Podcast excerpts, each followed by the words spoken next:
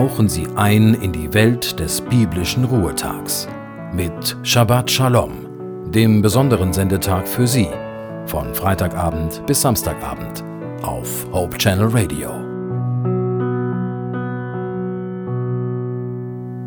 Ich begrüße Sie heute Abend zum Beginn eines weiteren Ruhetages. Shabbat Shalom. Mein Name ist Winfried Vogel und ich möchte Sie in wenigen Minuten auf den Sabbat einstimmen.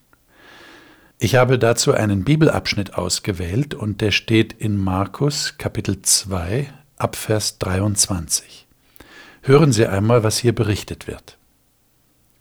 Und es begab sich, dass er, Jesus, am Sabbat durch ein Kornfeld ging, und seine Jünger fingen an, während sie gingen, Ähren auszuraufen. Und die Pharisäer sprachen zu ihm, Sieh doch, warum tun deine Jünger am Sabbat, was nicht erlaubt ist? Und er sprach zu ihnen, Habt ihr nie gelesen, was David tat, als er in Not war und ihn hungerte, ihn und die bei ihm waren? Wie er ging in das Haus Gottes zur Zeit Abjatars, des hohen Priesters, und aß die Schaubrote, die niemand essen darf als die Priester, und gab sie auch denen, die bei ihm waren? Und er sprach zu ihnen, Der Sabbat ist um des Menschen willen gemacht und nicht der Mensch um des Sabbats willen. So ist der Menschensohn ein Herr auch über den Sabbat. Ist das nicht ein interessanter Abschnitt?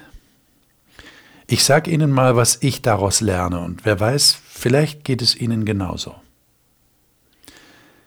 Es gibt Menschen, die wollen bestimmen, was am Sabbat erlaubt ist und was nicht, so wie damals die Pharisäer. Das waren Leute, denen es sehr darum zu tun war, dass das Gesetz Gottes bewahrt und gehalten wird. Und die haben gedacht, das Essen der Getreidekörner am Wegrand ist Arbeit, und arbeiten sollte man ja am Sabbat nicht. Aber Jesus erteilt den Pharisäern eine deutliche Lektion erinnert an David, den späteren berühmten König, der in einer ganz besonderen Situation sogar die heiligen Schaubrote im Heiligtum gegessen hat. Und niemand hat ihn dafür gerügt. Jesus sagt, der Sabbat wurde für den Menschen gemacht, nicht umgekehrt. Das heißt, der Sabbat ist ein Geschenk an uns Menschen und so dürfen wir ihn auch behandeln. Nicht der Sabbat ist das höchste zu schützende Gut sondern der Mensch. Und der Sabbat ist ein Dienst Gottes am Menschen. Wenn das nicht manche unserer traditionellen Vorstellungen auf den Kopf stellt. Der Menschensohn, also Jesus selbst, ist Herr über den Sabbat, so sagt er es hier. Das heißt, er darf bestimmen, was an diesem Tag passiert und was nicht. Jesus ist die Autorität. Und wenn wir etwas über den Sabbat wissen wollen, wann er gegeben wurde, wozu er gegeben wurde und so weiter, dann müssen wir uns bei Jesus die Informationen holen. Das möchte uns dieser Text in Markus 2 mit in den Sabbat geben. Dieser Tag ist für Sie und für mich gemacht. Er ist Ihr und mein Geschenk.